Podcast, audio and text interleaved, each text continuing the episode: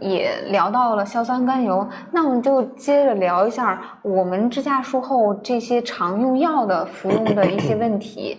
然后，其实很多我们的用户都在问，是不是阿司匹林我要终身服用？阿司匹林啊，是不是要终身服用啊？这是几乎心内科大夫每天都被问到的问题啊。阿司匹林对于大部分心脑血管疾病来说，大部分人没有严重的明确的禁忌症，都是应该长期服用的。他一一类人呢是已经诊断了心脑血管疾病，一类人呢是心脑血管疾病高危人群。嗯，哎，这两类人群都是需要长期口服的。对，当然有一些例外的情况，比如说禁忌症。嗯。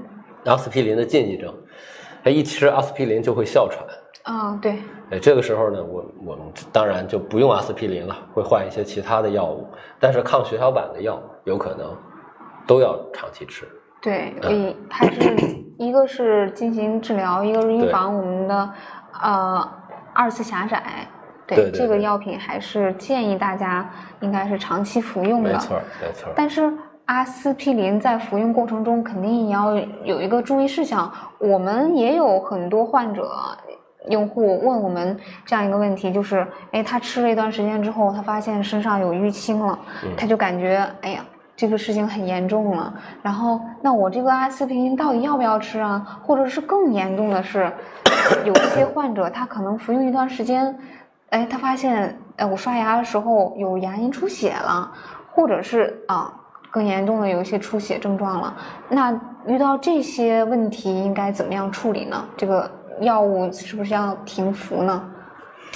这个首先啊，对于这个已经诊断了心脑血管疾病，或者说高危人群来说，呃嗯，平时要做的一个工作，吃着阿司匹林或者说抗血小板的药，即使你没吃阿司匹林，你吃的是氯吡格雷，吃的是替国瑞洛，嗯。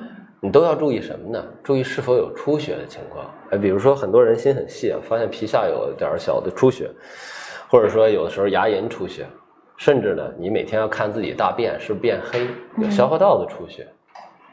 发现这些情况呢，不要上来自己先十分冲动的说不吃了，嗯，然后我在家我我就断药了，回头这支架也放了，再去复诊时候说我已经不吃阿司匹林两个月了，说为什么呀？这皮下有点出血。